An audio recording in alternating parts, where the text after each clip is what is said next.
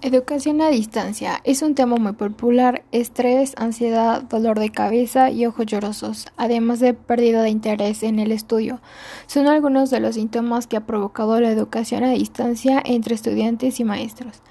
Este sistema iba a permanecer hasta el 20 de abril, pero debido a, a los casos de COVID-19 incrementaron.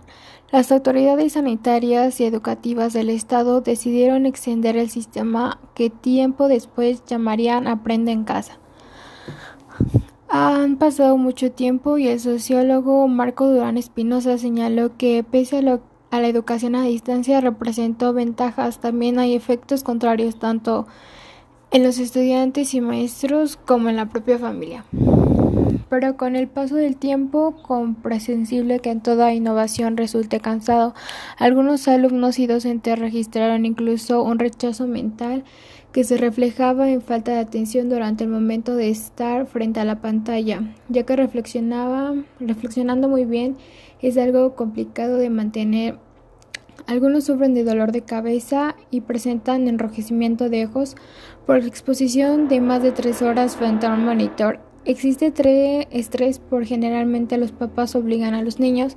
a hacer todas las actividades de corrido y no había momento de descansos, al igual que los jóvenes, ya que ellos se cargan con tener la responsabilidad de uno mismo, sin olvidar que también un afecto demasiado importante, y eso yo considero es que a la hora de las clases resulta algo difícil, ya que algunos maestros nos dan específica su clase. Definitivamente no es lo mismo tener a los niños detrás de una pantalla que en el salón para resolver las dudas, ya que además de clases presenciales se da la convivencia en el salón, en la escuela, en donde las personas van forjando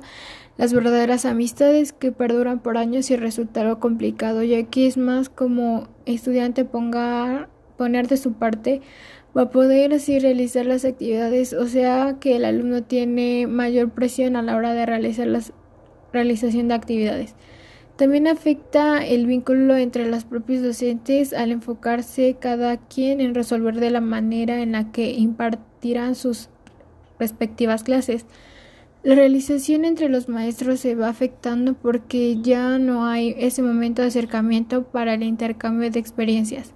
El trabajo en equipo para que vayan aprendiendo en conjunto definitivamente no es lo mismo. En mi opinión, todo este sistema modelo educativo está atacando de una manera inadecuada gracias a la pandemia que aún no llega a su fin y puedo decir que la educación en forma presencial es mucho mejor.